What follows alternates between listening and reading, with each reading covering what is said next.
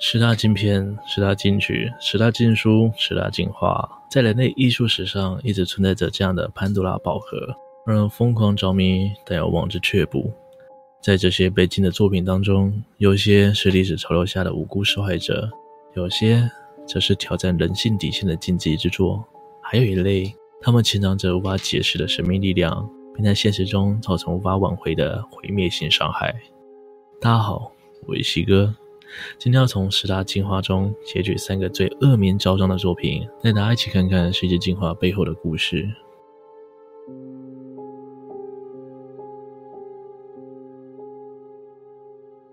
这幅赫赫有名的灵异画作《抗拒他的手》在网络上一直有一个错误的名字——迪奥的世界。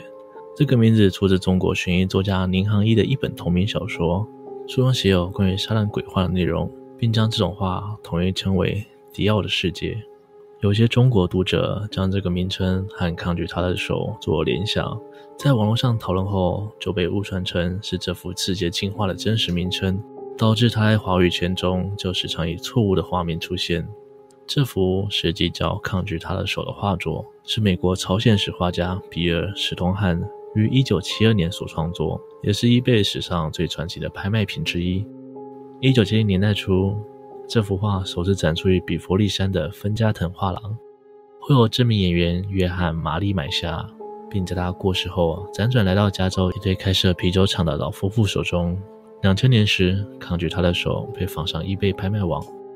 叙述栏上还有一段诡异的购买须知：如果你有精神疾病和心脏衰竭的病史，或是没经历过灵异事件，请不要购买此画。这幅画可能有存在超自然的力量。将影响或改变你的生活。买下这幅画后，表示您同意卖方在买方遭遇不测时，可免于承担一切责任。这段让人摸不着头绪的文字，果然激起拍卖网上一阵讨论声浪。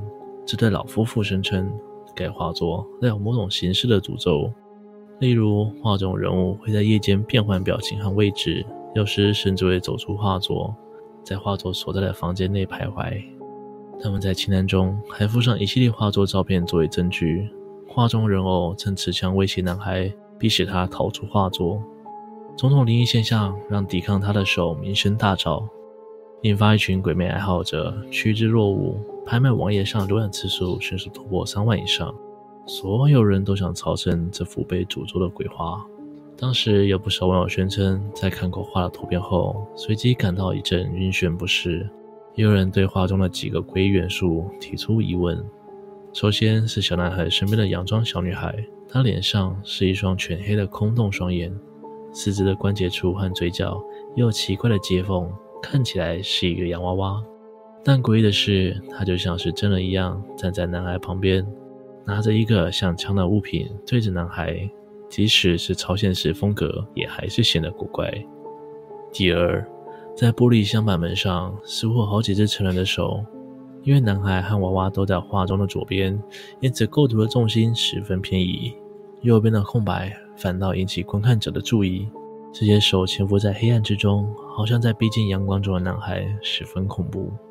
最后就是男孩的眼神，这也是让许多网友感到不适的主要原因。很多人表示，长时间凝视着男孩，会感受到一股难以言喻的压力。笼罩在头部周围，画作的诡谲氛围和持有人声称的灵动事件，让抗拒他的手一跃成为都市传说和网络迷因的热门话题。被诅咒的 eBay 画作受到如此广泛的讨论，当然也传到原作者的耳中。比尔本人在知道丑闻后，表明画中的小男孩就是他的童年写照，而男孩背后那扇玻璃箱板门也确实存在他的回忆中。此外，比尔也讲述了自己的创作理念。以回复网友对画作的疑虑，在作品中，玻璃门象征虚幻与现实、梦境与清醒的分界线；人偶是引导男孩穿梭两个世界的向导；无数的手则代表未知且无限的命运。而人偶手上的物品其实也不是枪，只是一堆干电池与纠缠的电线。在做了亲自回应后，抗拒他的手的灵异传说也随即被证实是造假。当年持有这幅画老夫妻为了能高额卖出，就特意编造了这些恐怖故事作为宣传。结果也如他们所愿，这幅画从一百九十九美元的价格狂飙到一千零二十五美元，最终由大吉流程的知觉画廊拍下。至此，这个广为人知的被诅咒的伊贝画作才真正尘埃落定。然而，作者比尔也回忆到，最初展示这幅画的画廊负责人及对其进行审查的艺术评论家，都在与这幅画接触后的一年内去世。无心的一句话，让抗拒他的手正式进入世界进化的行列，并留下一个是真是假的谜团，待后人慢慢寻求答案。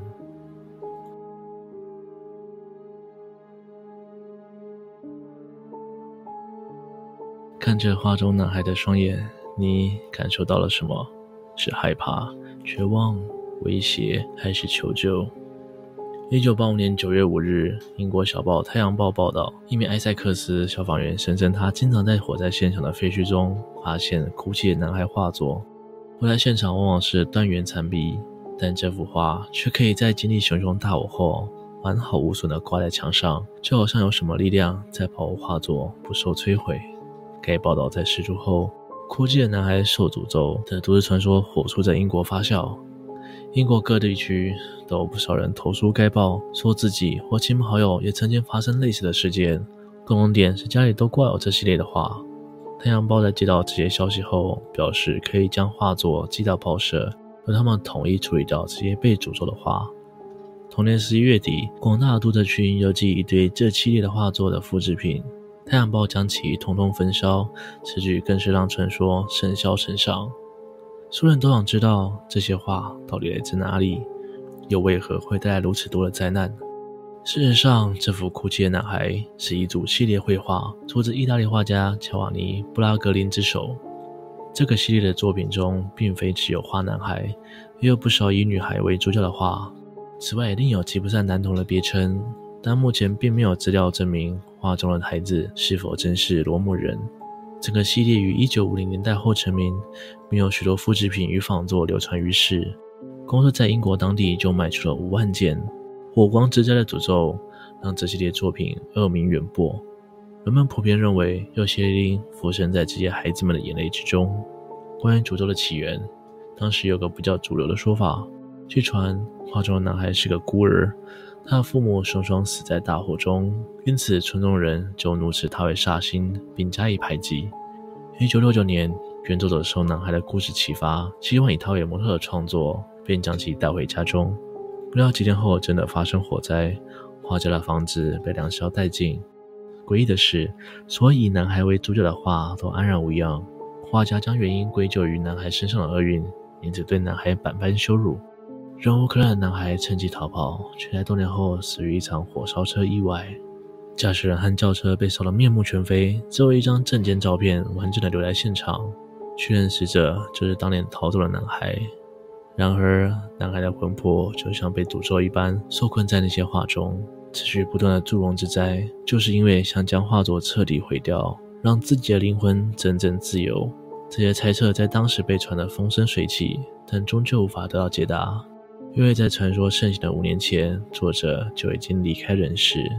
之后，BBC 电视台制作了一档节目进行调查，特地找来专门研究防火材质的团队，试图解开枯竭男孩身上的谜团。他们将一幅复制品点燃，没想到火焰只是沿着画框燃烧，几秒后就开始慢慢变小，最后完全熄灭。在实验过后，专家认为画框可能是以很难被点燃的高密度硬材质纤维板制成。油画本身也运用了防火材质，再加上现场的沙土或钢筋覆盖，种种因素让哭泣的男孩可以多次幸免于难。至于引发火灾的诅咒，恐怕是商家或媒体为了炒作才故意杜撰的传说。当时英国每年都会发生上万起的火灾事故，而哭泣的男孩又是很常见的居家摆设，因此在巧合之中就成了罪魁祸首。科学上的解密洗刷了这系列画作的恶名。时至今日，也已经再也没发生类似的火灾事件。然而，火灾诅咒所带来的恐慌太过深刻，在整个英国延续了足足二十年，也让哭泣男孩至今仍然带着神秘诡异的色彩。